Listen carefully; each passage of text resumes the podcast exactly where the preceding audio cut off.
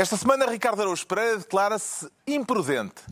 Pedro Mexia confessa-se falso e João Miguel Tavares sente-se um adolescente maduro.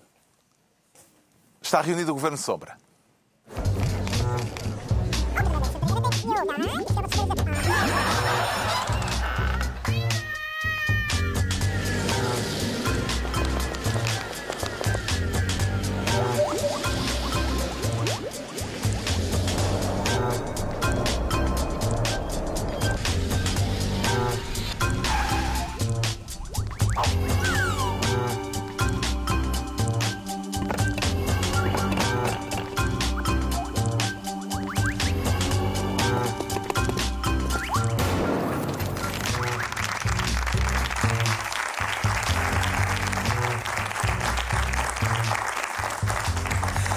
Sejam bem-vindos no final de uma semana em que voltámos a ter de norte a sul caravanas e arruadas. Daqui a pouco fazemos o balanço da primeira semana de campanha eleitoral, com os olhos postos nas eleições europeias que se realizam no dia 26, de domingo a oito dias.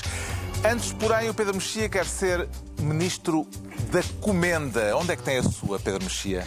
A minha está no banco, a minha está no banco. E é, é, é a prova de que qualquer pessoa consegue. Também está a ponderar devolvê-la eh, se Berardo continuar a ser comendador? Não, porque quer dizer, eu tenho estado cá nos últimos anos. O que acontece nesta semana, o que aconteceu nesta semana foi pessoas que dá a ideia que viram, ouviram e leram Berardo pela primeira vez. Que de Isso era a Sofia. Esta era a Sofia. O- semana, centenário. Do, semana do centenário. Mas que, eh, que viram, ouviram e leram Berardo pela primeira vez, que não sabem que ele fala assim, que ele se porta assim, que ele tem aquele desplante, aquela lata, aquela, vamos lhe chamar, habilidade por razões de prudência jurídica. Ahm, e, portanto, não, foi, não houve. A única coisa é que ele, de facto, calculou mal desta vez e foi fazer isto no Parlamento e as imagens tiveram grande repercussão. Mas isto Em programas de grande- de grande audiência. Progra-. Programas de- e de grande qualidade também. Eh, mas eh, Berardo é isto, há muitos anos que Berardo é isto, é isto em todas as suas dimensões. É isto nos- na- no seu percurso duvidoso do ponto de vista dos negócios, é isto no seu percurso eh, duvidoso na questão da- do, do- do museu e na sua relação com os ECB, e é sobretudo isto na maneira como fala e como eh, não tem grande respeito por ninguém, inclusive pelos, pelos, pelos deputados. A ameaça de devolver a medalha, se Berardo eh, não ficar sem a dele, depois da polémica audição parlamentar da semana passada, foi feita aqui na TVI pelo advogado José Miguel Júdice, antigo bastonário da Ordem dos Advogados, e aparentemente foi tida em conta eh, porque provocou uma reunião do Conselho das Ordens Nacionais, que esta sexta-feira eh, decidiu que vai abrir um processo para eventualmente tirar eh, a condecoração a João Berardo para analisar o caso. O CDS também quer que o comendador perca as condecorações. O Presidente da República não se opõe eh, e a que ele perca a condecoração. Berardo caiu em desgraça depois de ter ido ao Parlamento garantir que pessoalmente não deve nada a ninguém. Qual terá sido a gota d'água que fez transbordar o copo desta indignação generalizada, Pedro Mexia? Simplesmente a, a- a atenção que, e a exposição a que ele esteve sujeito. Porque, Terá sido aquele sorriso de, de Joker eh, que. quer dizer, por mais que as pessoas... É uma das fotos do ano. Por mais que as pessoas não gostem de- de- do Parlamento, a- as pessoas têm noção de que aqueles senhores que estão ali nos representam e, portanto, estar a gozar com os deputados é estar a gozar connosco. Mesmo que nós não nos queiramos rever nos deputados. Mas as pessoas, eles estão lá porque, foram, porque as pessoas votaram neles. Mas deixa-me só dizer uma coisa sobre as condecorações. A, a política da- de retirada de condecorações, eh, que tem duas regras diferentes e não tem sido seguida com, uma, com um rigor extremo. Até agora só foram retiradas condecorações de gente condenada Pronto. Efetivamente. E muito bem, nesses casos, aliás, é automático. É automático. Portanto, as pessoas estiveram, nomeadamente, condenadas com trânsito em julgado. Armando Vara, Carlos Cruz e Jorge caso- Rito. No caso Casa Pia e depois no caso, no caso Armando Vara. E isso é- não tem grande discussão. Mas, por exemplo, há eh, um princípio também de não, de não desprestigiar o Estado, etc, etc. E, há também, e houve também o caso Ronaldo, que claramente só não perdeu a condecoração porque é o Ronaldo. Porque o Ronaldo foi condenado condenado por crimes fiscais, que não, que não sendo, não sendo evidentemente atos pedófilos, mas desprestigiam também a um, a um, outro, a um outro nível no estrangeiro, com grande cobertura mediática. E, portanto, Ronaldo se fosse porque é um ídolo nacional e, e, eu compreendo porque que... também não há uh, a regra automática, não, não é uma vez que ele ficou uh, com uma pena inferior a três anos. Justamente, não é automática, mas poderia ter caído. Agora, eu, não, eu, eu acho que discutir as condecorações, porque as condecorações é o que interessa menos hum. nesta história. Há tantas coisas mais interessantes, desde o inquérito parlamentar aos inquéritos judiciais, ao caso CCB, qualquer uma dessas coisas interessa muito mais se ele é comendador, se tem medalha, se tem em casa, se tem no banco, se tem a lapela. Isso interessa. Pacheco Pereira diz que não são as comendas que quer tirar a Bernardo, a, a Bernardo, a Berardo, quer é arrancar-lhe aquele sorrisinho da cara, disse Pacheco Pereira aqui da TVI. Uh, acha que essa poderá ser a questão central, o sorriso de Berardo? Isso é uma frase que se costuma dizer, costuma prefaciar uma cena de batatada, de não é? Eu vou tirar esse sorrisinho da cara. Pacheco Pereira, badass. Eu, mais uma vez, eu gostava de discutir coisas... Uh, uh, substanciais. Substanciais. Porque não é este o programa. Não, porque há coisas substanciais. não, não, não era necessariamente este programa. Gostava que se discutisse coisas substanciais. Ou Isto seja... é inédito. Tu, a propósito do Pacheco não, Pereira, não, disseste, não. não, isso não, eu quero discutir coisas substanciais. Não, é eu quero dizer. O Pacheco Pereira falhou a substância. Não, tá bem. O Pacheco Pereira manifestou a sua reação e que todos nós mais ou menos tivemos. Mas há coisas realmente importantes. Mas mais... o Pacheco Pereira também diz que não, não, é, não, a questão não são as comendas. Claro, claro que não são. E, e não são. E, e toda, quer dizer, este, este caso, Berardo, por um lado, não tem a ver com todos. Não deixa de ter a ver com todos os outros casos que nós temos aqui falado e que toda a gente tem falado nos últimos anos sobre os bancos em Portugal. Portanto, isto é um capítulo grande da questão sistema bancário português, suas relações com a política, relações, enfim, melindrosas e, e, e, envenenadas com a política, ponto número um. E, por outro lado, com o facto de haver um equipamento nobre do Estado português, que é o Centro Cultural de Belém, que não tem, por exemplo, uma exposição há 12 anos, porque não tem espaço. Porquê? Porque está lá o Museu Burardo sem desfazer a importância que, que a coleção tem. Mas depois a coleção que podia ser, que o Estado, e aliás o Ministério da Cultura foi bastante veemente a dizer que vai, eh, que pode, está em cima da mesa a, a, a opção de compra. Brar diz que não, diz que não, que não está. Recusa-se, como aliás já se recusou no passado. Parece que no contrato está em cima da mesa, mas Berardo tem que aceitar. Portanto, não, ele não aceitou, e o preço tem que aceitar aceitou, o preço. Ele não aceitou sequer uma revisão uhum. da avaliação em, dois, em quando era secretário 2016. de Estado, o Francisco José Viegas. Francisco Viegas. Não antes aí, Ele não aceitou, portanto, ele claramente fez ali o negócio da vida dele e, não, e uhum. quis blindá-lo de forma, como nós vimos nos jornais, aparentemente ilegal. Uh, e está ali sentado em cima daquilo. Ora, aquilo, o CCB, é um, um equipamento essencial da cultura do Estado e, é, e, está ocupado para todos os efeitos. Já vamos, já vamos falar do CCB. Vamos à substância da questão. Ah, Araújo Pereira. Ah, logo eu. Sim, sim, claro, claro. Eh, parece-lhe que este filme ainda promete cenas eh, interessantes, tendo como protagonista um super vilão assim? Bom, é possível que prometa, sim. Eh, aliás, o Lobo Xavier, no mesmo programa do Pacheco Pereira, disse atenção que este senhor sabe coisas. Uh, participou em Vai reuniões e é muito provável que as conte, porque ele é um aquilo que os ingleses chamam loose cannon. E, portanto, é muito provável que ele comece a contá-las. Eu, eu, esta semana escrevi sobre o assunto porque, depois da poeira assentar, eu, eu, acho difícil a gente perceber ao certo com quem é que o Berardo esteve a gozar. Ele esteve a gozar, eu acho que isso é claro, não é? Mas com quem? Eu não sei bem. Uh, com os deputados, talvez. Comigo, certamente. em princípio. Com os contribuintes. Com os contribuintes, é possível. Uh, mas eu não sei se ele não esteve também a gozar com as pessoas que tentaram usá-lo como peão na tomada de assalto do, do BCP, por exemplo. Eu não, não sei bem se o Berardo queria uh, fazer aquele negócio. Uh, se, foi, se foi ideia dele ou se foi alguém que lhe disse: Olha, sabe o que, é que era giro?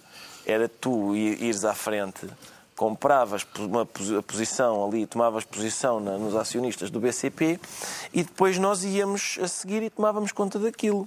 Quem eram esses nós? Eram pessoas uh, que, digamos, estavam próximas, eram próximas de uma figura uh, da vida pública portuguesa, da qual não se costuma falar muito. Sobretudo nestas eleições. não é? Não, exatamente. Cujo nome não vais citar. Que é melhor não citar, porque vou deixar isso para o João Miguel. O João- Eu acho que o João Miguel o conhece mais ou menos.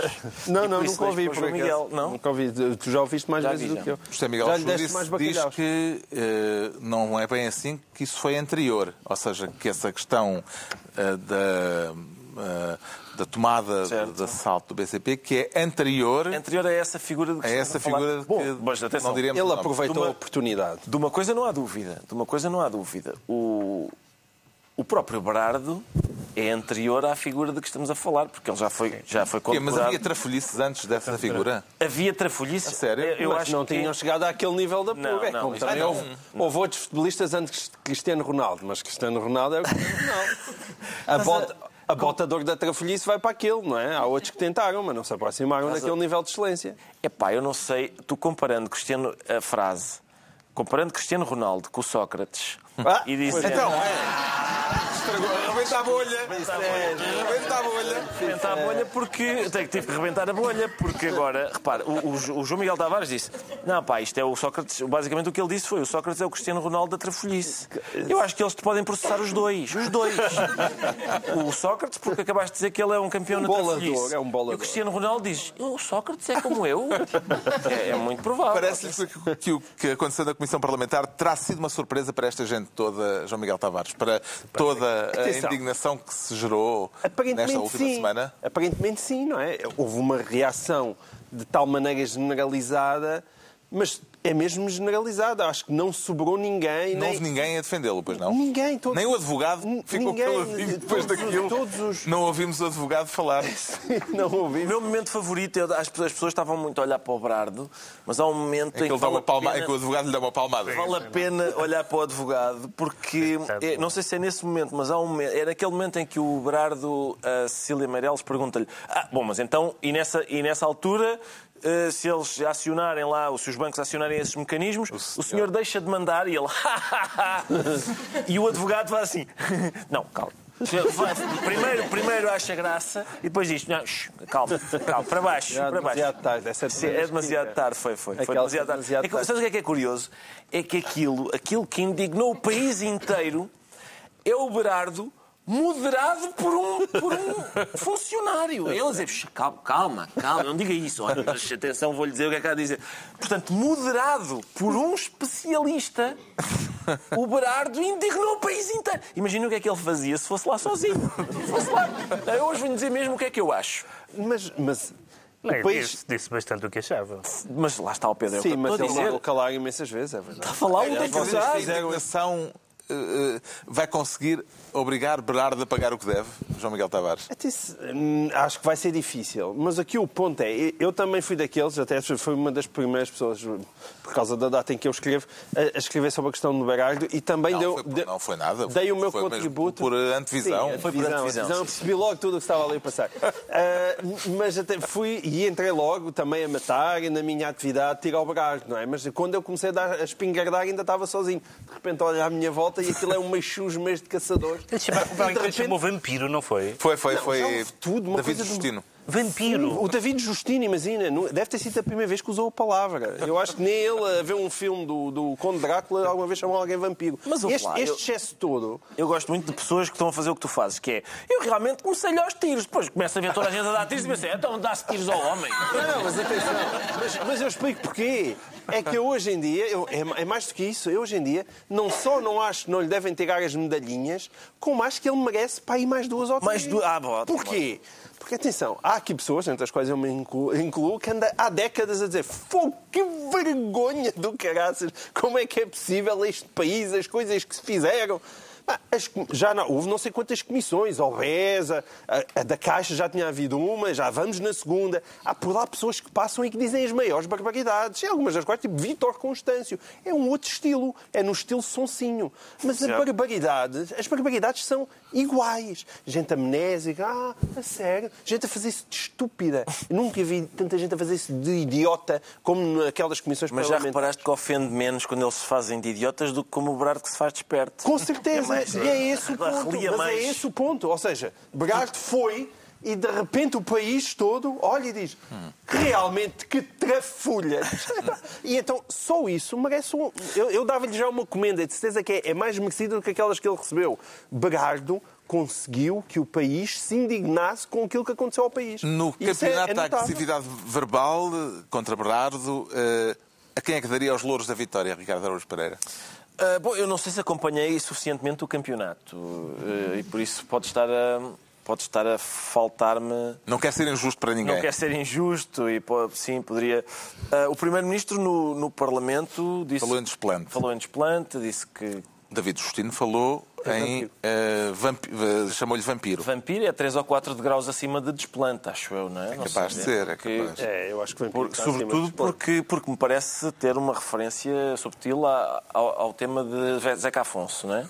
Há uma loja de vinhos que anunciou que vai deixar de vender os vinhos de Berardo. Da bacalhoa. Em princípio, ele ficou de cabeça perdida. Eh, a questão é que É menos uma fonte de rendimento. é fácil ideia. Eh, em princípio, vai-lhe vai causar moça, sendo uma é uma, não é? Uma loja. É uma de- loja importante. É uma loja de vinhos. Eh, a questão é me- mesmo bom. Não sei, não sei, não, tenho- não sei bem se esse boicote aos vinhos do João Berardo o prejudica mais a ele ou às pessoas que trabalham lá, Lá que em princípio, em princípio não é ele que vai engarrafar e, e, e- e pôr os rótulos nas garrafas, não, é? não tenho a certeza. Depois disto, por quanto tempo mais é que o CCB, uma das principais fundações do país, vai poder continuar a ter o nome de Berardo no museu, Pedro Mexia? O que estava previsto era pelo menos até 2012, mas eu acho que não há, condi- 22. não há condições para esperar até 22. Quer dizer, não há condições para esperar até 22. O negócio foi estranho desde o princípio, depois ainda há mais aqueles seis anos extra, há depois a, a percepção que toda a gente eh, te- teve de que a coleção já não valia tanto como valia no, no início e houve uma tentativa, como eu disse há bocado, de reavaliar. Aquele se opôs, naturalmente. Aliás, a própria leiloeira se opôs na altura, porque tinha que ter com, com- com a concordância das partes. E nós vamos daqui a bocado no programa falar de museus.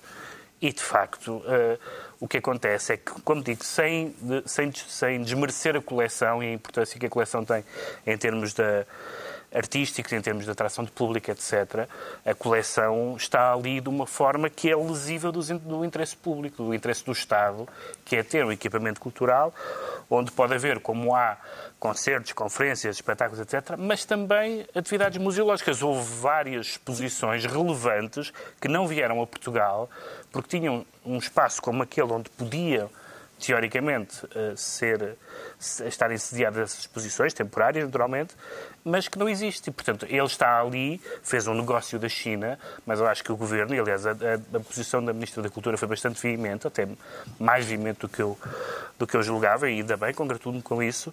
O Estado tem que aproveitar claramente o momento em que Berardo, por qualquer razão, caiu em desgraça de uma forma que não, não tinha caído, para fazer algum fim a pé e para, sobretudo, não permitir que, que ele diga, como disse no Parlamento, que apesar de, de dever quantias obscenas a, a- a bancos, nomeadamente ao Banco Público, está fora de questão que a coleção esteja nessa.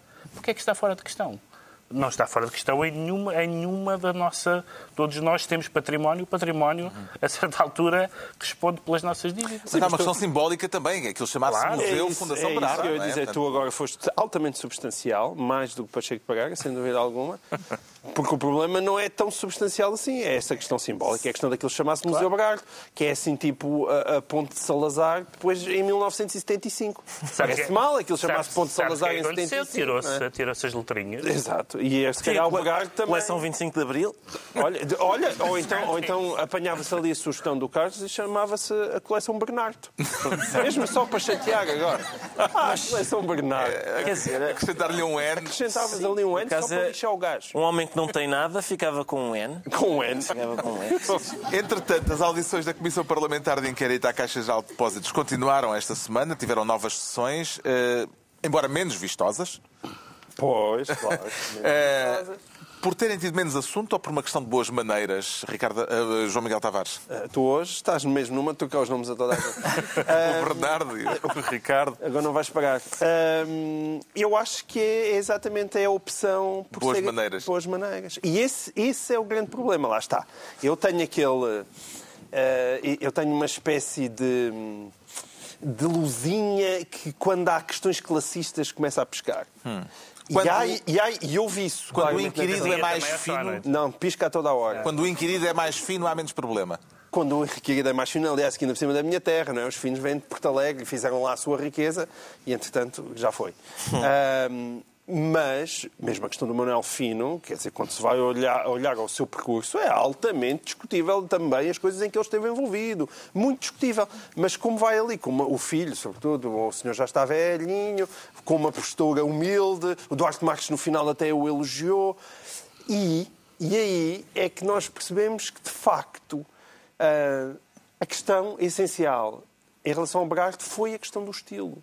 Não é questão da substância, porque questão de substância, Berarte tem grandes concorrentes que passaram por ali, dos Bavas aos Granadeiros aos Salgados. Quer dizer, nunca, nunca mais acabam, são mesmo muitos.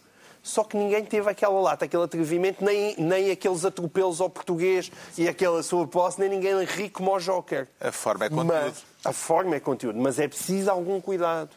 Eh, nós, quer dizer, seja os jornalistas, seja os próprios deputados, é triste que a substância das coisas seja avaliada consoante os gags que tu fazes, não é?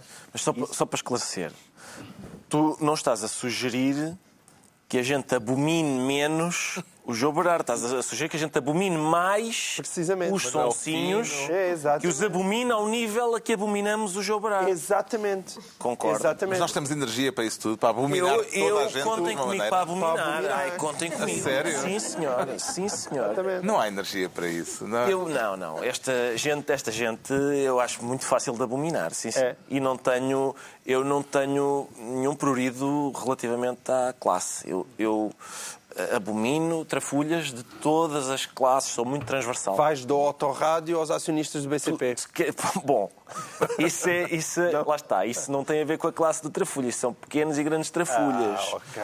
Mas eu, estou a falar de, nos grandes Então trafulhas. só odeias os grandes. Não, não, O pequeno grandes- trafulha não chega, é só o autorrádio. Que-. Então agora vou abominar Não, um desgraçado que palma um autorrádio da mesma maneira que parecem Sim, que estão mas então não é- anos 80. então não é pobre, Palmar então autorrádios. Vocês sabem em que é a questão, não?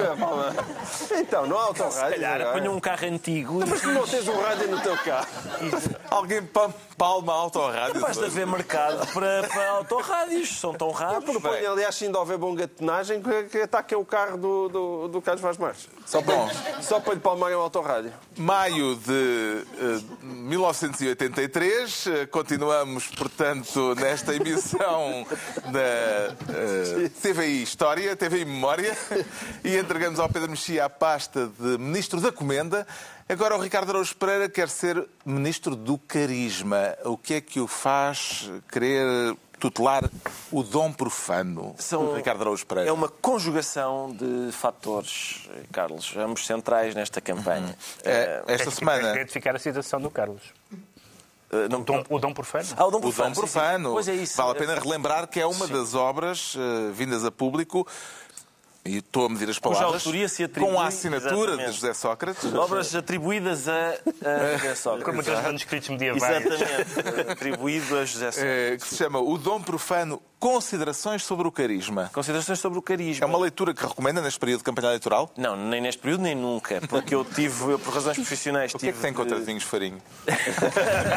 nada, nada, realmente nada. Não é, o- não é, o- não, é a prosa, não é a prosa, era, Então, pareceu-me pareceu que era tudo muito chato. Eh, Quando eu tive, por razões eh, profissionais, que- eu acho que foi esse livro que eu li.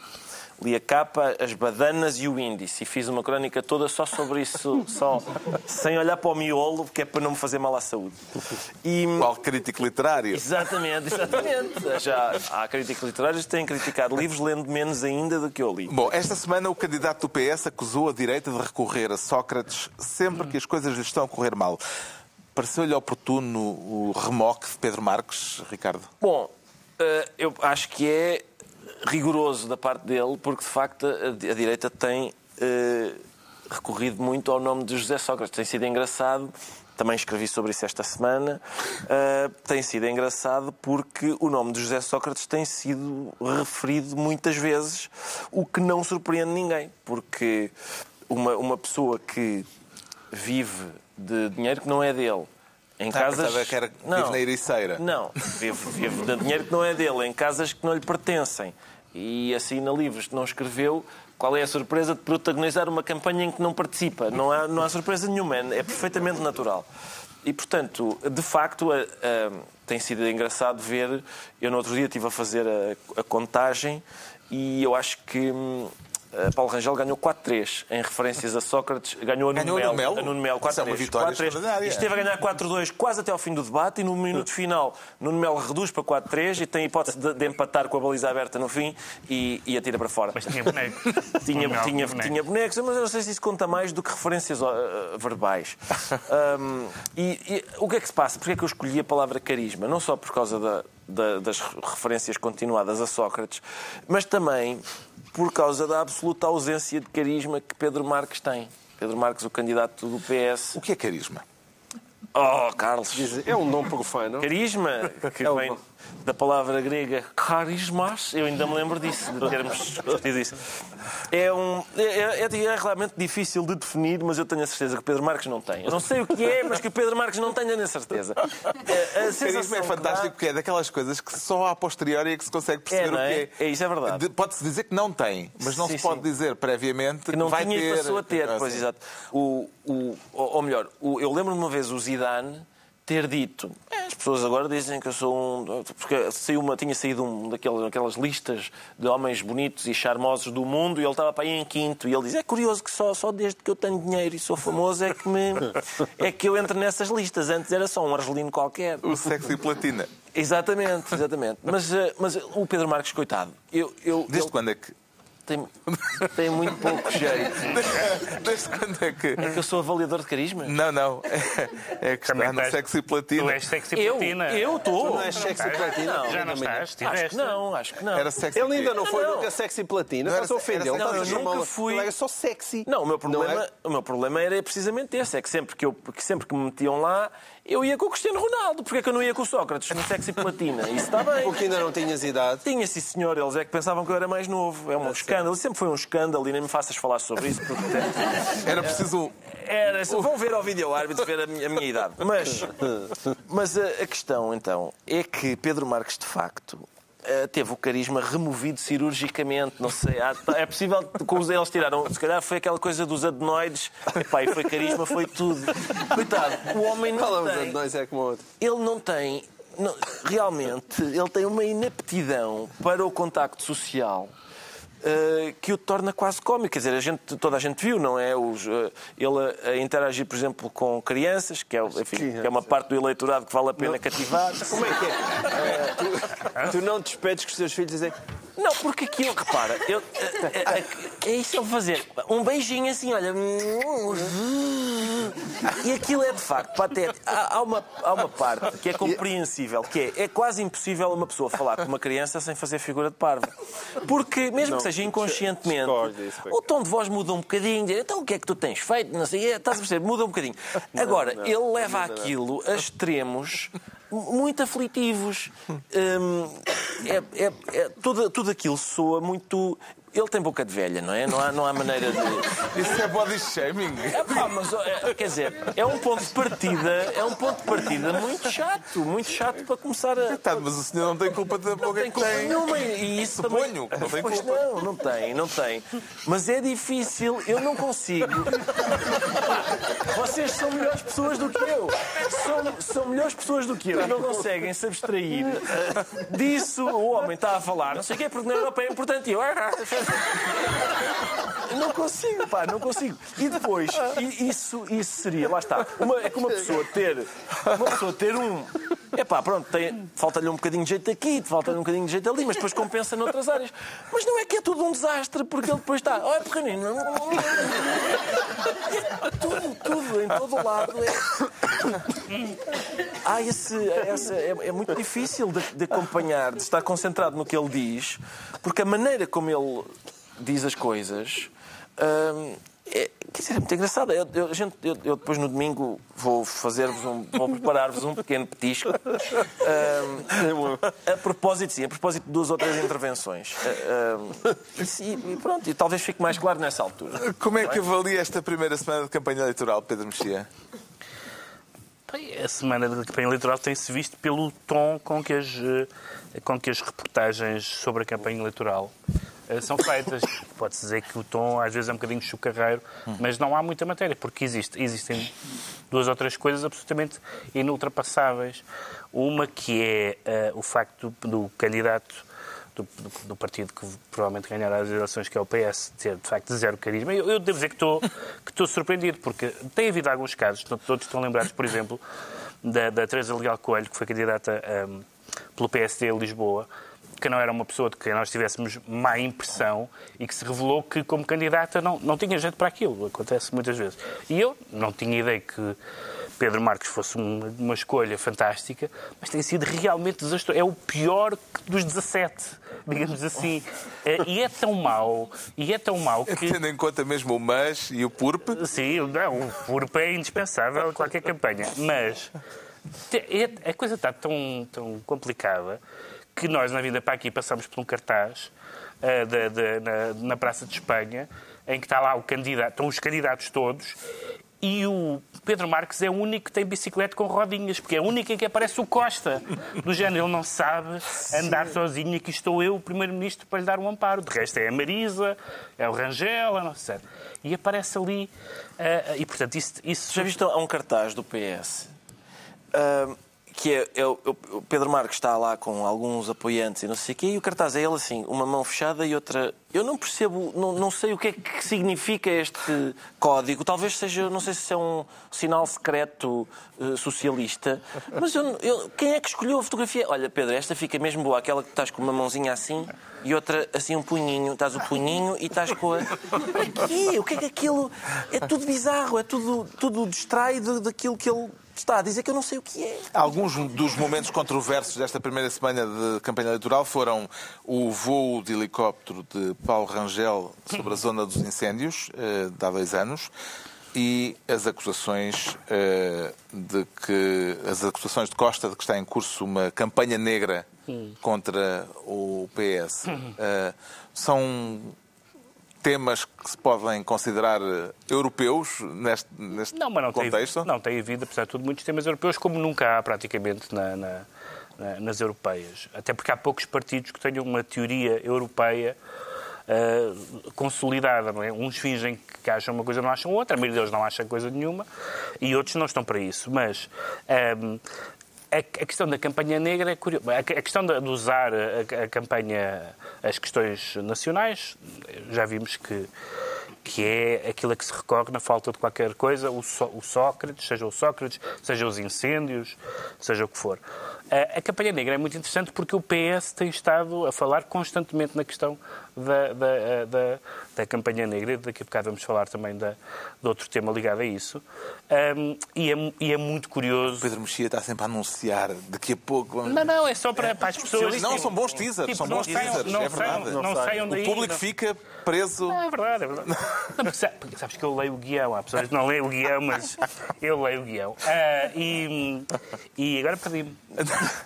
campanha negra. Um, dos, é um dos objetivos de ler o guião é não revelar o que é que vem mais à frente. Não, mas não é bom, é bom assim, é bom assim. As pessoas veem que isto tem uma arquitetura. Exato. Carlos Vaz Marques está em casa. Está tudo preparado. Está tudo. A uh, campanha negra. A campanha negra é muito, é muito interessante. Para já, o, o receio enorme uh, que o PS tem estado uh, a ter a revelar em relação a campanhas negras, quando nós sabemos que, que houve, nomeadamente via blogs, campanhas negras muito negras com gente do PS. Há coisa de vamos falar a seguir. Tem alguma... Tem, tem, tem, não, não vamos falar diretamente disto. Não vamos. Da campanha negra? Tu não leste o guião, não. Carlos. é, e, por outro lado, uma das coisas interessantes em relação à, uma das coisas interessantes em relação à, à campanha negra tem sido a, toda a gente... Uh, toda a gente é completamente ciclotímica em relação à, à questão da internet. A internet era perigosa, primeiro. Depois elegeu o Obama, a internet é bestial. Depois elegeu o Trump, a internet é horrível. Portanto, decidam-se. Hum. Decidam-se. Okay. Eu acho que é sempre horrível. Independentemente dos resultados, às vezes tu me achas que tudo é horrível? De quase tudo, quase tudo. Bom, outro, de, outro dos temas recorrentes nesta campanha, nesta primeira semana de campanha, tem sido a questão do próximo comissário europeu escolhido pelo governo português, que será escolhido uh, futuramente pelo governo português Como é que vê, João Miguel Tavares, a inquietação do PSD por eh, poder vir a ser Pedro Marcos e, aliás, o desafio de Pedro Rangel, de Paulo Rangel a António Costa, para que reconduza Carlos Moedas? Essa é a razão pela qual, e depois ninguém acaba a discutir temas europeus, é porque isso não tem interesse nenhum. Esse especificamente. Eu nem sequer consigo perceber a conversa. Ai, depois Pedro Marques vai, ele quer ir para comissário, ele não está em primeiro lugar. Mas o PSD pôs bastante empenho nisso. Sabes que o PSD, sempre que alguém está num cargo com, com o olho para ir para comissário, eles ficam de cabeça perdida. não é? Eu não consigo perceber a conversa, qual é que é o mal, se depois ele realmente conseguir ir para comissário, que é, fica um, um eleitor do PS zangadíssimo porque ele abandonou o seu lugar no Parlamento Europeu porque e afinal foi para comissário. Eu não, eu não consigo sequer perceber a conversa. O Carlos Moedas, toda a gente diz que tem estado a fazer muito bem o lugar e que é um senhor muito prestigiado, mas... E elogiou, elogiou o governo. Elogia, mas o Carlos Moedas é muito, sempre foi muito generoso em todos os seus elogios. E, e elogia toda a gente. Não pareceu um elogio. Não, ele elogia, ele elogia toda a gente, mas toda a gente também diz que ele é um senhor muito competente e tudo isso. Mas, mas ok, eh, agora o PS ia, ia, ia apoiar um- outra vez um candidato do PS para continuar como comissário, quando agora são eles que estão no governo e provavelmente vão ter a maior parte dos, dos deputados no Parlamento Europeu. Nem sequer consigo perceber a Não é conversa. assunto. Queria só É registrar por este isso- momento em que João Miguel Tavares encarnou Alceste, a personagem de Molière, dizendo que realmente elogiar toda a gente é, é não elogiar ninguém. Bravo. Sim, é o- como dizer mal tudo com o- Pedro Exatamente, É, mas és o, és o misantropo sem tirar nem pôr. Muito obrigado. O Ricardo Araújo Não Pereira era um fica, elogio. então, Ministro É, era- do era- Carisma. Era um elogio, Era, portanto. sim, senhor. Obrigado. Ministro do Carisma, Ricardo Araújo Pereira. Agora é a altura do João Miguel Tavares se tornar Ministro dos Museus, com ou sem autonomia, João Miguel Tavares. Eu gostava que tivessem autonomia, mas por visto não têm autonomia nenhuma. Quero Mas- pegar na entrevista que o ainda diretor do Museu Nacional de Arte Antiga deu ao jornal espanhol El País, acusando o governo de ter abandonado a instituição. Sim, é, isso- a mim, eu gosto de museus, não é? E, e- e como pai de criancinhas, gosto de ter sítios onde levar as criancinhas para aprenderem alguma coisa. E aquilo que tem sido o trabalho no Museu Nacional de Arte Antiga, deste lá está o António Pimentel, é uma coisa muito visível. Realmente houve uma transformação muito grande do museu. Algumas iniciativas muito badaladas, como a questão da aquisição do, do quadro do Domingos Se- Sequeira, mas não, mas não é só isso, é a dinamização do, do próprio museu. Portanto, Mas custa houve também imenso. aqui um choque que tem qualquer coisa de pessoal, aparentemente, porque o problema agora já não é só o número de identificação fiscal que o diretor de missionário reclamava ah, para o museu, que a Ministra da Cultura, entretanto, anunciou que vai mesmo ser criado. Já há NIF, o que é que está em causa? Há um choque sempre muito português que é quando alguém em qualquer instituto público começa a dar nas vistas. E depois realmente apontam-se logo os dedos e, e depois acham que são pessoas ou que são arrogantes, convencidas, acham que são os maiores. É sempre assim, é uma espécie de nivelação pela mediania. Quando para não chamar de mediocridade. seja o que for. Em seja o que for, em, em que for. qualquer lado. A não ser que seja assim uma espécie de. consiga chegar a, a- a- a papa do regime cultural, de certa maneira. O João Bernardo da Costa era isso na Cinemateca e era uma coisa consensualmente aceita. O António Pimentel não chegou lá, se calhar infelizmente, mas fez um trabalho que parece que é generalizadamente reconhecido como excelente no Museu Nacional da Arte Antiga. Agora, evidentemente, zangou-se, ah, parece-me bastante claro, com este governo e, esta, e, e os sucessivos ministros da Cultura. E, e foi dar entrevistas, já deu várias entrevistas cá e agora foi falar para o El País. Mas aquilo que ele conta é verdade, aquilo de facto é a coisa mais deprimente do mundo. É, é ter alguém que nem sequer pede mais dinheiro, é dizer, epá, deem-me autonomia. Deem-me autonomia para eu conseguir ter fontes de rendimento próprias. E as coisas que ele descreve, desde o facto de a bilheteira do Museu Nacional de Arte Antiga, o dinheiro da bilheteira não vai para o museu. O dinheiro da loja não vai para o museu, vai tudo para o Ministério da Cultura.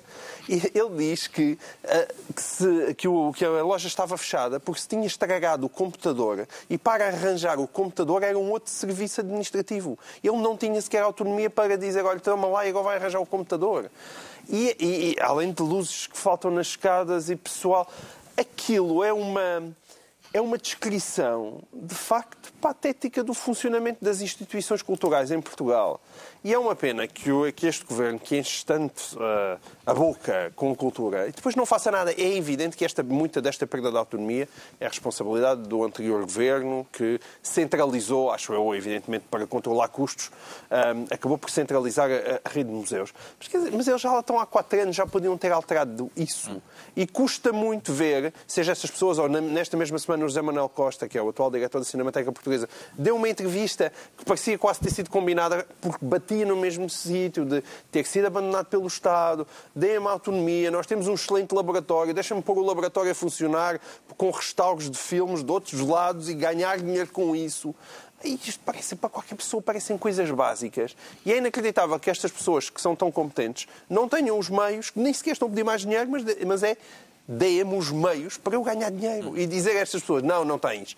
Parece-me inacreditável. Será, será uma inevitabilidade isto mais tarde ou mais cedo os diretores do Museu Nacional da Arte Antiga se desentenderem com a tutela política, Pedro Mexia?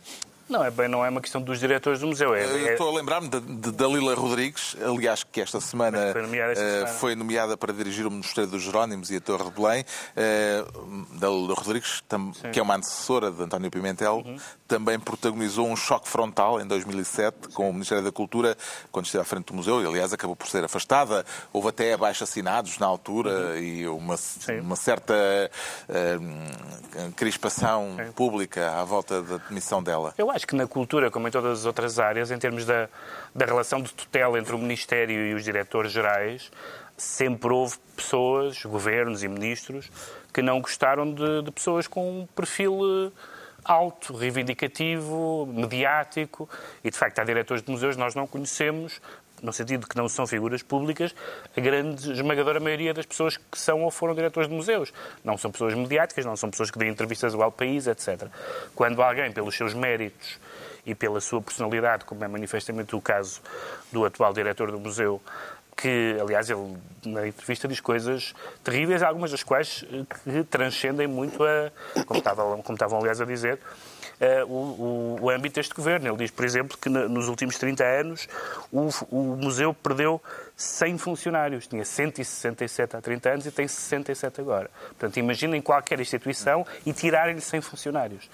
E, ao mesmo tempo, sabemos, e isso sim, desde que ele está lá, que os números, aqueles, os números que, que vieram divulgados na imprensa também, de, entre 2010 e 2017, de 118 mil visitantes para 213 mil. E ele dizia até uma coisa muito engraçada, que dizia os taxistas já sabem onde é o Museu da Arte Antiga. Hum. Uh, ah, um, e, e, portanto, não há dúvida nenhuma que o Museu da Arte Antiga uh, ganhou um perfil muito grande do ponto de vista uh, de uma projeção nacional, internacional, mediática, etc. Há pessoas que acham que isso é, sobretudo, bom, porque reverte em favor do museu. Há pessoas que acham que isso é alguém a pôr-se em bicos de pés, a, a, a pôr-se na calha para ser Ministro da Cultura, seja o que for. Uh, e depois há a questão e política.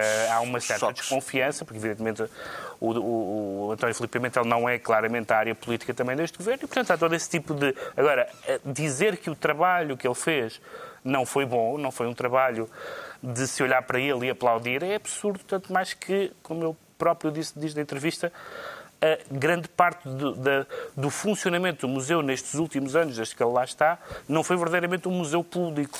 Foi, um, foi uma coleção pública a encontrar formas alternativas de financiamento, seja através dos amigos do museu, seja através desse, desse do crowdfunding, do Sequeira, que foi uma coisa de facto que, que fez alguma pronto, foi uma, foi uma novidade e que resultou muito bem.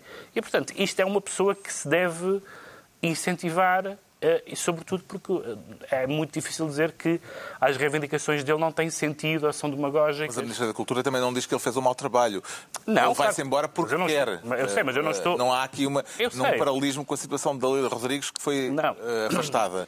Eu sei. Neste caso, eu não estou, eu não ele estou... decidiu uh, não continuar. Não, eu não estou a dizer o contrário. Eu estou a dizer que ele, ele é, é, a maneira como ele põe as coisas pelas pelos itens todos que o João Miguel já descreveu, que ele descreve como abandono, e abandono não é deste, desta ministra, nem sequer talvez deste governo, mas de uma, de uma maneira como o Estado olha para a cultura, aquela descrição de abandono casa bem com a, depois a descrição casa a casa. É a luz, é o computador, é isto, é aquilo. Isso é, isso é abandono. Não mata, é um, mas mói. E não é um museu qualquer, é um, um dos poucos museus, enfim, há, há, bons museus em Portugal, mas do ponto de vista da projeção internacional não há muitos que possam ombrear com o Museu da Arte Antiga. Será de aplicar ao setor da cultura aquela máxima de que casa em que não há pão, etc., Ricardo Pereira? Acho que não, Carlos. Acho sinceramente que isto é falta de, de imaginação deste diretor. Mesmo a da Lília Rodrigues também foi diretora do Museu Nacional de Arte Antiga e, e, e que saiu por fazer críticas à gestão. Uh, eu acho que é tanto ela como este diretor tiveram falta de imaginação a gerir o Museu Nacional de Arte Antiga. O que há a fazer para o Estado dar mais atenção àquilo é inventariar o acervo. O irony alert? Não, não, não, não, isso estraga. Não, o que há a fazer é o próximo diretor é inventariar o acervo do Museu Nacional de Arte Antiga e chamar-lhe Coleção Berardo. E aí o Estado dá condições de exibição, não se, mete, não se mete naquilo, não consegue meter o bedelho em nada e, e pronto, em, em princípio é. é as pessoas não sabem, não sabem se querem gestão cultural, perguntem-me. Ou, ou perguntem ao Bernardo. Oh, exatamente. O João Miguel Tavares fica assim Ministro dos Museus. E estão entregues as pastas ministeriais por esta semana. Fazemos agora uma pausa breve. Voltamos já em menos de um minuto. Estamos aqui de novo.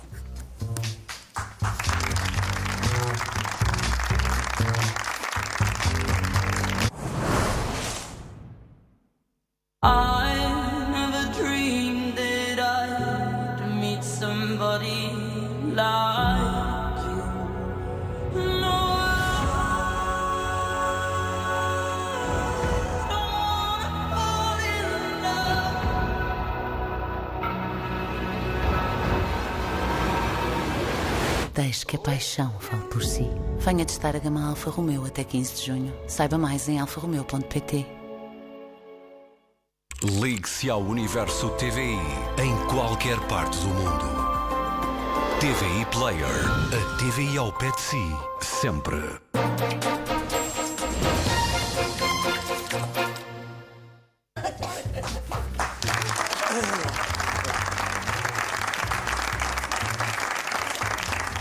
Estamos de novo na reunião semanal do Governo Sombra e aproveito para recordar que quem quiser vir assistir a uma das próximas emissões do Governo Sombra pode inscrever-se no site da TVI.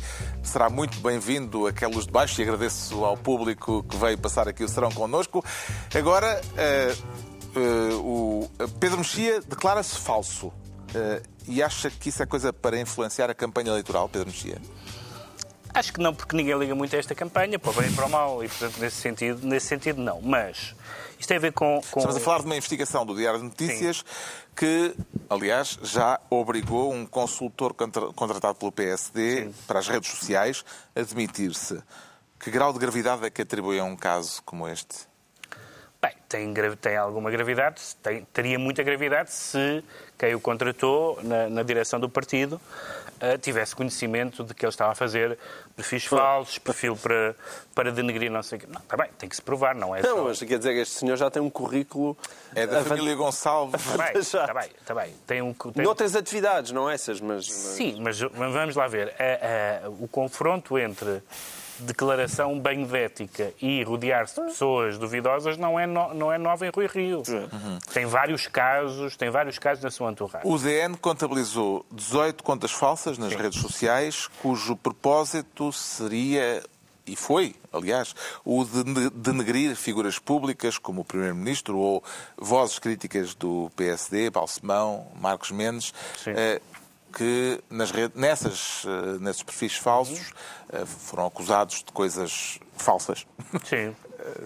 Mas lá ver, eu em termos políticos não, não sou provavelmente um adepto do Kant, não do Kant alentejano, mas do filósofo. Ou seja, a ideia de que as pessoas nas redes sociais vão discutir de uma forma realmente ponderada sobre as questões substanciais que se apresentam ao país. No... Não, isso não vai acontecer. Toda a gente tem Facebook ou Twitter, sabe que não se discute assim política. Mas, apesar de tudo, há uma diferença entre insultar pessoas, falar da vida privada delas, etc., coisa que é normalíssima nas redes sociais, e fazer perfis falsos eh, e eh, a- o anonimato, tudo isso, isso há graus, apesar de tudo. de- de- eu não sou um entusiasta de nenhuma das formas. eh, tudo o que me chega sobre discussões políticas na internet é lixo. E nisso estou com Pacheco Tudo. Pereira. Não é nada verdade Sim, isso que sim. estás a dizer. Sim. Isso nota só porque não tens redes sociais. Não, mas, mas sabes que eu não tenho, eu também não leio o Pravda, não, é? não leio os Não, jornais. não é verdade o que estás a dizer. Não, não, como não é verdade o que estou, o que eu estou a dizer? Não, passam-se coisas muito o tom- interessantes. O tom Passam-se discussão- discussões interessantes nos tom- Facebooks e tal, depende das O tom pessoas. de discussão nas redes sociais é, em geral, um tom Depende elevado. das pessoas. Responde-me a essa pergunta. O tom da discussão política nas redes sociais é, em geral, um tom elevado, cordato, ordeiro? Não. mas não é isso, está bem. Mas, uma coisa, mas tu não disseste o em O geral. telefone, quando apareceu, não começou a ser utilizado para conversas parvas? Vamos Mas, abolir e, o e telefone. e e estavam milhares de pessoas a ouvir-te? Não, não estava a olhar. Mas a questão é o Mas, meio. mas se quiseres, não. Não, é é a que- quantidade de pessoas. Este foi um mau exemplo, Carlos, porque não Não, estão mau- milhares de pessoas. Se tiverem milhares de pessoas a ouvir-te, é um bom exemplo. Se for entre duas Pronto, pessoas, a não é? televisão. Vamos abolir a televisão porque a maior parte dos, dos Mas programas é são uma porcaria. Então é- ao domingo à noite. Mas quem é que fala em abolir? Mas alguém, mas alguém fala em abolir? Tu só disseste que era tudo mau. Não é verdade que é tudo mau. Foi só isso. Não é tudo. Há, há, há, há pessoas Tá bem, interessantes. noite. Com- É isso, há pessoas que interessantes disse. que discutem coisas interessantes, não permitem comentários escabrosos, Ah, são sérias nas atenção, discussões. as pessoas Estou que que têm, existem. as pessoas que mantêm uma discussão interessante, eu concordo com isso, online, são as pessoas que proíbem coisas escabrosas online. Claro, Isso e estou controlas a tua página. Mas a ideia, isso estou de acordo, ok, isso estou de estou a acordo. dizer que existe, Censurando os grunhos. Censurando os grunhos pode-se ter uma boa discussão. Claro. Mas os grunhos pululam as caixas de comentários de jornais. A- a- a- tu lês uma caixa de comentário no jornal e ficas com vergonha da espécie. Ficas com vergonha da espécie. Às vezes há notícias do género. Pessoa morreu atropelada. E tu vês dois comentários. O que é que pode. Que dois comentários pode ouvir isto? E é do género. Devia ir a 160. O, o gajo. Quer dizer. ah, enfim, bom. Sim, há grunhos. No Há grunhos, É, isso é uma pronto, grunhos. breaking news. E portanto, e, portanto, eu sou um bocadinho. tenho alguma suspeita quanto a esta alerta sobre fake, sobre fake news, porque acho que as pessoas, em relação às, à, à própria matéria, podem estar a falar de questões que são apenas opiniões, modos de apresentar a coisa. E, portanto, sou um bocadinho, resisto a toda essa coisa Mas que o há Ma- graus, não é? que o Macron está a fazer, que tentou fazer em França, etc.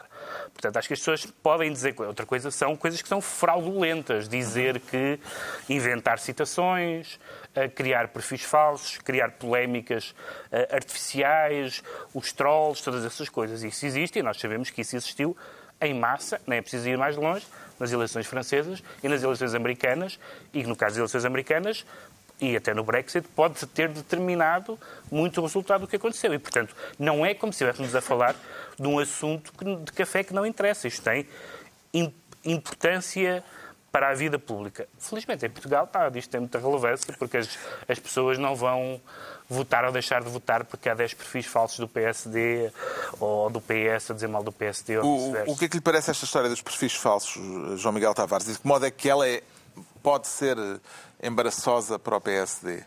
Esta Aquilo concreta. é, é duplamente embaraçoso. Para o PSD é embaraçoso no sentido que já aqui se falou, não é? Que este senhor Gonçalves já tinha um certo currículo e foi parar na mesma ah, junto do círculo próximo do Rui Rio e, portanto, é mais uma vez Rui Rio a querer tomar um banho de ética e a faltar a água, que é uma coisa que tem acontecido.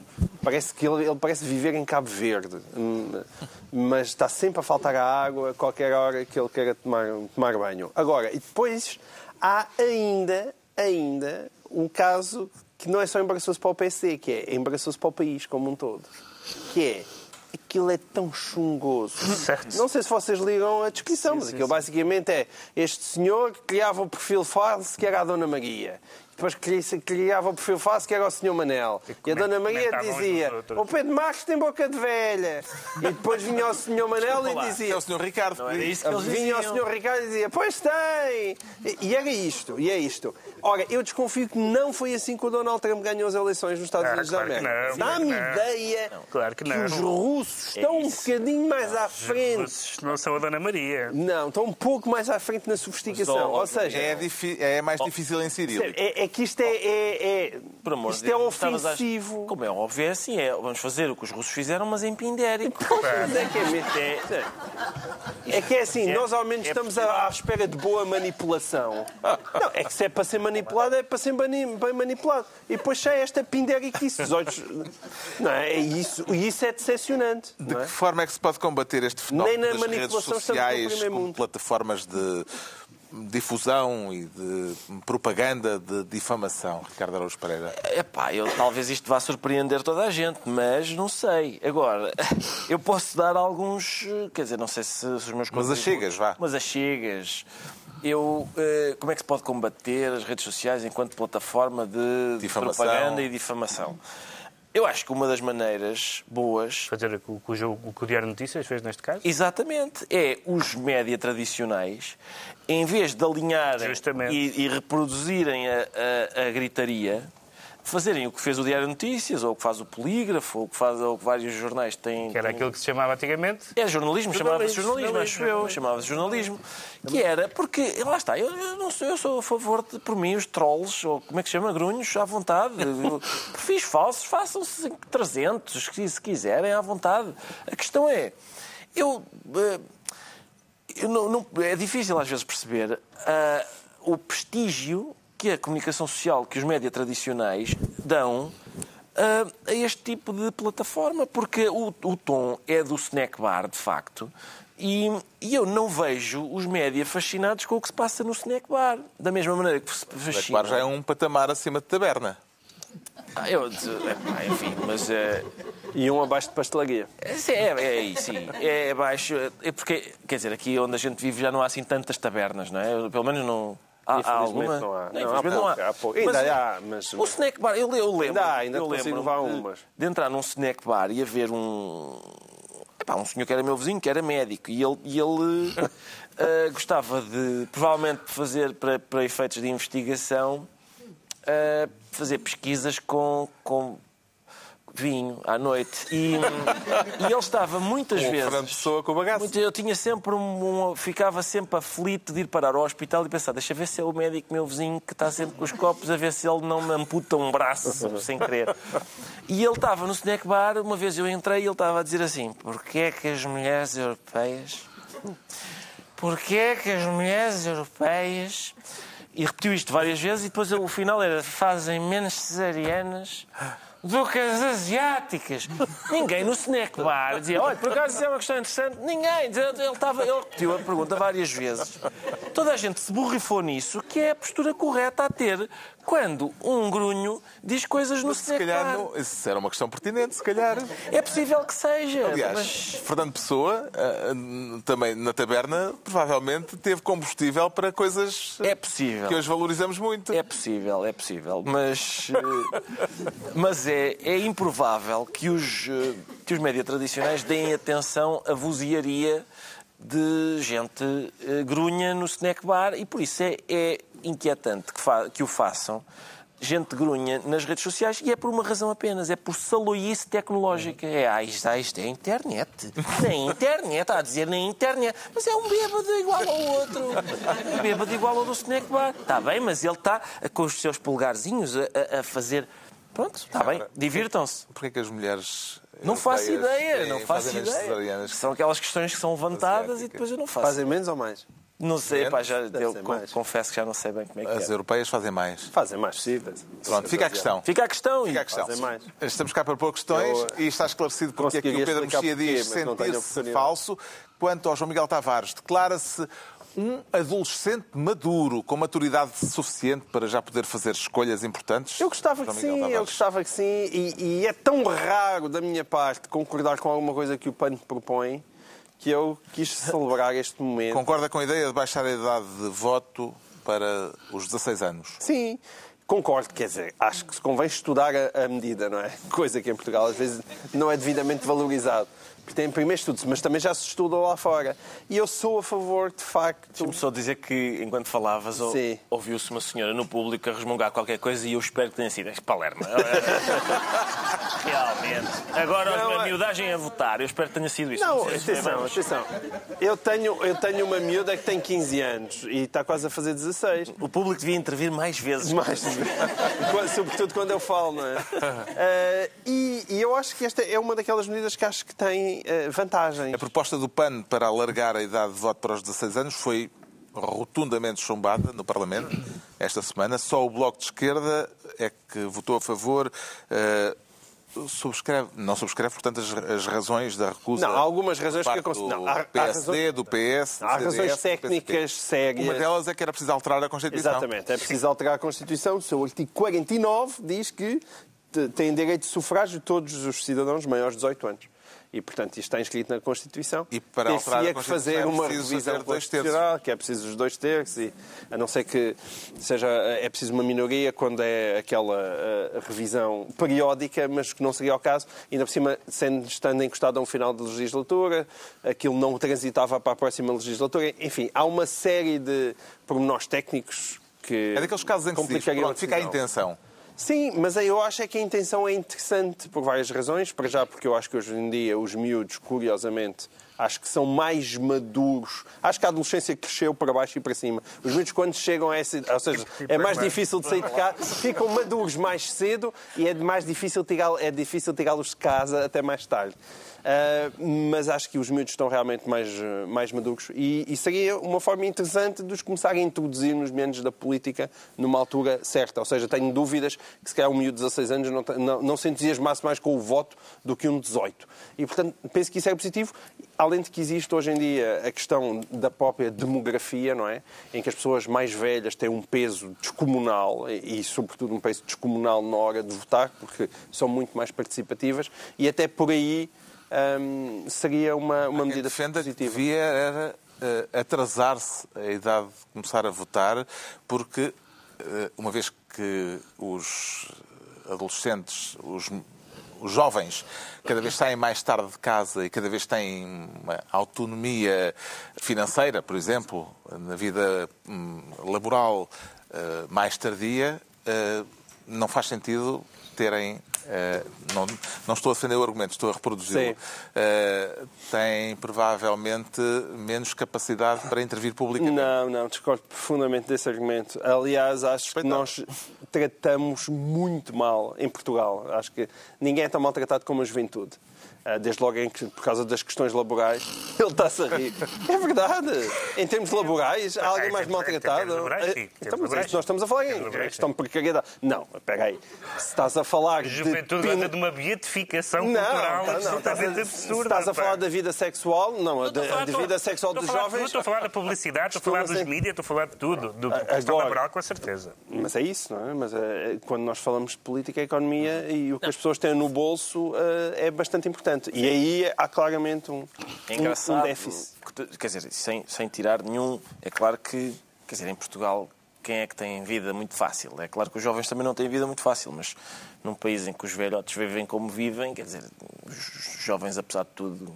Mas há uma segurança, apesar de tudo, que os jovens não têm, não é? Em questão de segurança laboral e mesmo os mais velhos Ah, não, têm sim, uma laboral- reforma. Não, labor- não, Sim, laboral, é tens- isso. laboral tens razão. Laboral tens razão. Tem, Tem mas um- é, são é muito maltratados. e tal. E os, e os, lá está, e os velhotes precisam. Eu sei o que é que vais dizer, que é, por exemplo, o, o meu argumento é. Eu vou dizer o meu argumento e vou dizer já o teu a seguir. que Está é, bem. Olha, isso é ótimo. Fica cá sozinho, É. Ricardo, e fala pelos por é todos. os velhotes têm despesas. Mas tens que mudar de voz, está bem? Têm Sabes despesa- que causa Ah, tá. Também consegues ser deficiente da fala? Os velhotes têm despesas que os novos não têm, têm que comprar medicamentos e não sei o quê. E o teu argumento Agora é, fala ah, Rico- mas os outros também, Tavares." também compram substâncias químicas, os jovens e tal. Está bem, certo, mas são mais recreativas, não são Gostaria de, ter, indispensáveis. gostaria de ter podido votar a partir dos 16 anos, Ricardo Araújo Pereira. Oh, eu ainda hoje mal sei, eh, portanto, eu, eu não, não, Nós confirmamos isso. que usas muito mal a És faculdade. contra, o meu, eh, contra a minha orientação de voto, sempre? Não, Ah, sempre mas não. É, sério, houve vezes em que tu já, tu já aqui gritaste PCP a Já, propósito já. do acordo ortográfico. E gritarei sempre. Muito bem, muito bem. Eh, E, não, eu, eu, eu, eu acho que em princípio havemos de chegar lá, não é? É possível que a gente chegue lá, até porque as pessoas de 16 anos já têm. Aos 16 anos era mais militante, o Ricardo. Ah, por acaso não sei bem. É? Não sei. Era... Não? Quer dizer, eu militante só fui para aí dos 24 aos 24 e, e 3 semanas. Ah, mas, mas não sei, eu, eu não vejo que a questão seja uma coisa. Não vejo que sejam mais ou menos maduros, não tenho, não tenho essa ideia. Eu tenho a impressão que ah, se calhar vamos É preciso, chegar é como lá. nos melões. É preciso, é- As filhas com essa idade, não é? Tenho, mas não, ver, tenho, não é? tenho ideia. para de- avaliar se são mais ou menos maduros, é, é como nos melões, é preciso apalpar. Pois, isso não É? convém, não convém. Que há- já houve pessoas da televisão eh, que tentaram apalpar e, e deram-se muito mal com isso e eu não quero ser outra. Se aos 16 anos uma pessoa já é Pessoas de criminalmente 16 anos. responsável, se já pode conduzir, se já se pode casar, porquê é que não há de poder votar, Pedro Mexia? Sim, isso é um bom argumento. É estranho que não se possa votar quando, se pode, quando a lei permite que tenham atividades tão perigosas e que até matam pessoas como casar. De facto, eh, eh, Pensávamos todos que ia dizer conduzir. É, é complicado, mas eu não sei, é porque maturidade tem, a maturidade tem, várias, tem vários elementos e eu não acho que todos apontem para o mesmo sentido. Ou seja, acho que certamente há mais maturidade, sei lá, sexual, por exemplo, evidentemente, que acompanha os costumes. Acho que há menos autonomia e que isso retira eh, eh, maturidade e não tenho a certeza que haja, mais, que haja mais maturidade política. Uma coisa que nós sabemos, eh, por exemplo, em relação a, até este programa, mas até todos nós que já escrevemos sobre política, ou escrevemos Hoje em dia tens montes de títulos juvenis, as Malalas, a, que é a menina agora Tá bem, isso tens. ambientalista, Isso- e cada vez aparecem isso, mais novos. Isso tens, mas tens uma, é tens curioso, uma mas tens uma despolitização generalizada nos públicos. da- da- A não ser que vais falar de causas ambientais, onde podes Justamente, causas, causas generalizada. Ambientais, causas É eh, de sexuais, etc. É Isso tipo sim. Mas na, eh, também- o desinteresse pela política é maior e isso não ajuda propriamente a ter eleitores. Agora, eu não tenho nenhuma posição, acho que o timing era, era, bastante, era bastante disparatado, mas acho que isso depende do que é que quer dizer ma- maturidade. No fundo, é como uma maturidade para todos os outros. Também, fala -se, também se fala disso, como sabem, nos outros países há. Desde, desde bebidas alcoólicas até, até, até conduzir, há regras de país para país muda, portanto, isso não há uma lei universal. Já sabemos porque é que o João Miguel Tavares se diz um adolescente maduro. Agora, muito rapidamente, vamos tentar perceber porque é que o Ricardo Araújo Pereira diz sentir-se imprudente. Será pecado essa imprudência, Ricardo Araújo Pereira? Eu não, ah, não tenho, não tenho aplicações para, para definir eh, pecados, não, não sei, não sei. Parece que o site do, do Patriarcado eh, partilhou um post aconselhando o voto em três forças políticas: o CDS, o Nós Cidadãos e o, Bas- e o Basta. Sim. O- Ia dizer o Basta. O basta também está bem. Eh, porque disse o post O post, Post. o post e o basta.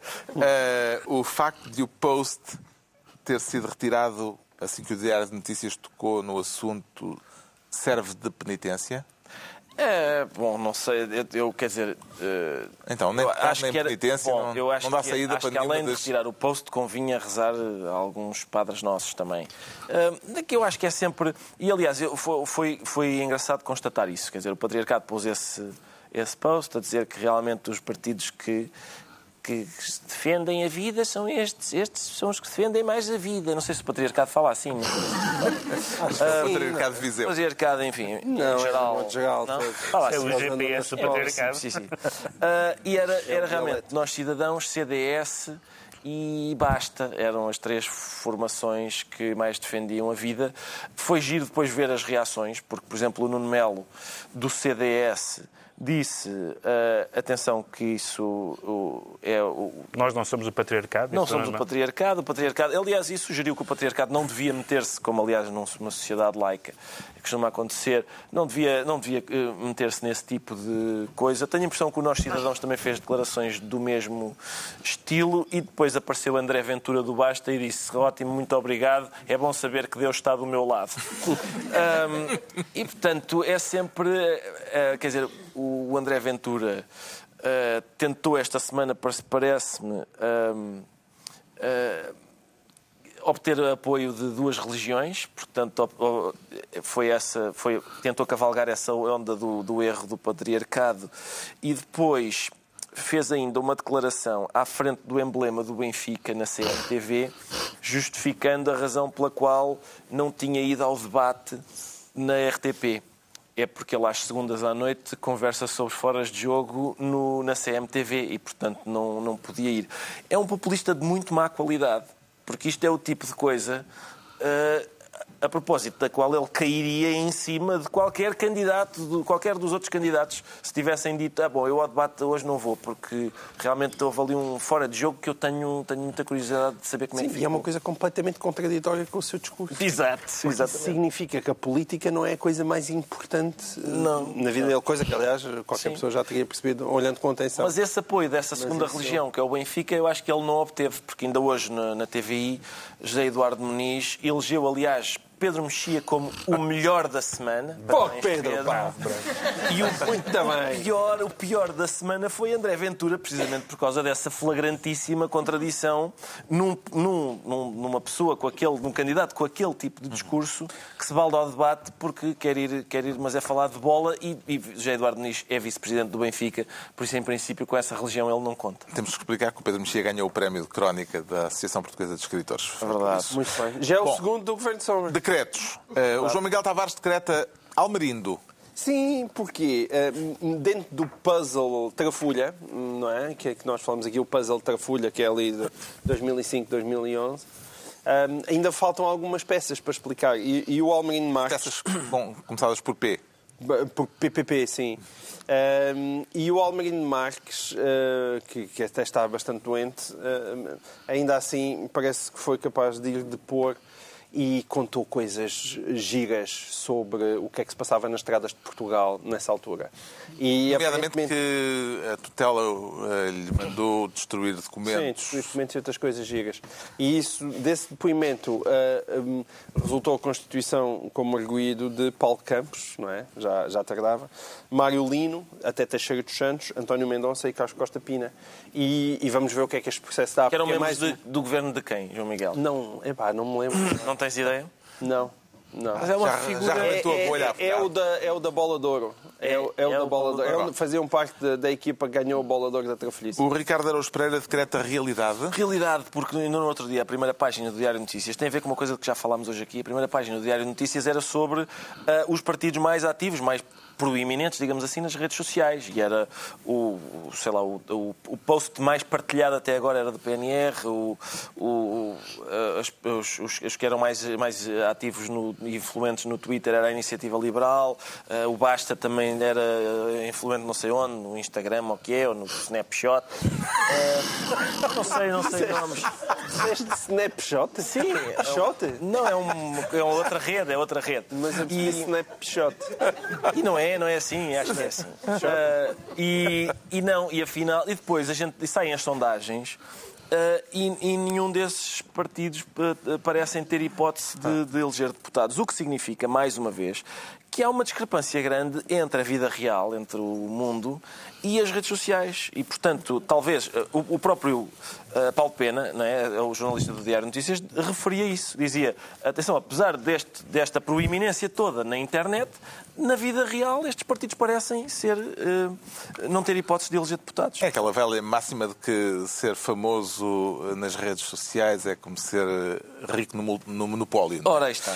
O Pedro Mexia decreta estar com os eleitores. Estar com os eleitores, porque um candidato agora às eleições europeias na Dinamarca, candidato à Aliança Vamos falar Liberal, de uma rede social. exatamente, sim, digamos assim, e ex-atleta olímpico do lançamento de peso, fez publicidade no Pornhub, que é um site pornográfico, ao que me dizem, Eh, e que Gente tem- bem informada. e que tem 100 milhões de visitas diárias e ele disse que fez pelo seguinte. Os políticos têm que estar onde estão os eleitores. É irrespondível. É irrespondível. É Está irrespondível. explicado. E está concluída mais uma reunião semanal, dois, oito dias, à mesma hora, no Governo de Sombra. Pedro Mexia, João Miguel Tavares e Ricardo Araújo Pereira. Obrigado.